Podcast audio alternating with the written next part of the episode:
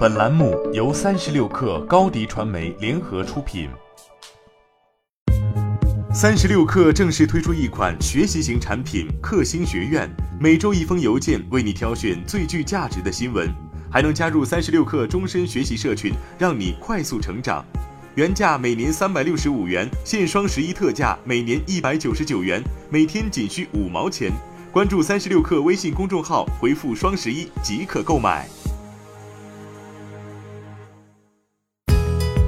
本文来自三十六氪见习作者邹黄金。三十六氪获悉，十一月七号晚间，长生退发布公告称，其全资子公司长春长生生物科技有限责任公司因资不抵债，不能清偿到期债务，且无重整和解之可能，宣告破产。八号开盘后半小时左右，长生退涨幅达到百分之九点零九，每股涨至零点四八元，已经涨停板。而这更像是回光返照。如无意外，长生生物科技股份有限公司本身也进入退市倒计时。就在一年半前，这家公司还是个盈利相对稳定、备受投资机构青睐的明星股。但从去年七月国家药监局的一纸公告开始，长生生物因生产的冻干人用狂犬疫苗存在记录造假等严重违反药品生产质量管理规范的行为，一步步走向退市。二零一八年七月二十七号，长生生物戴上 ST 帽子至今。深圳证券交易所在今年十月八号曾发布公告，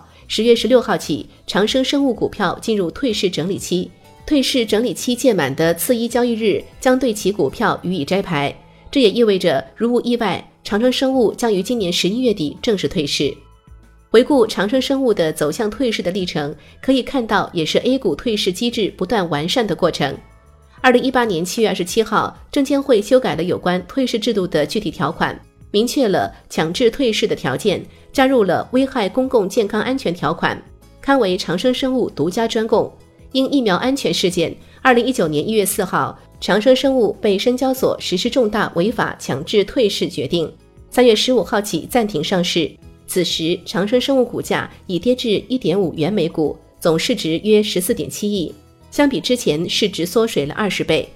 看上去导致长春长生破产的直接原因，还是今年六月十七号，长春长生正式收到行政裁定书，除撤销其狂犬疫苗药品批准文件外，还没收违法所得及罚款共九十一亿元。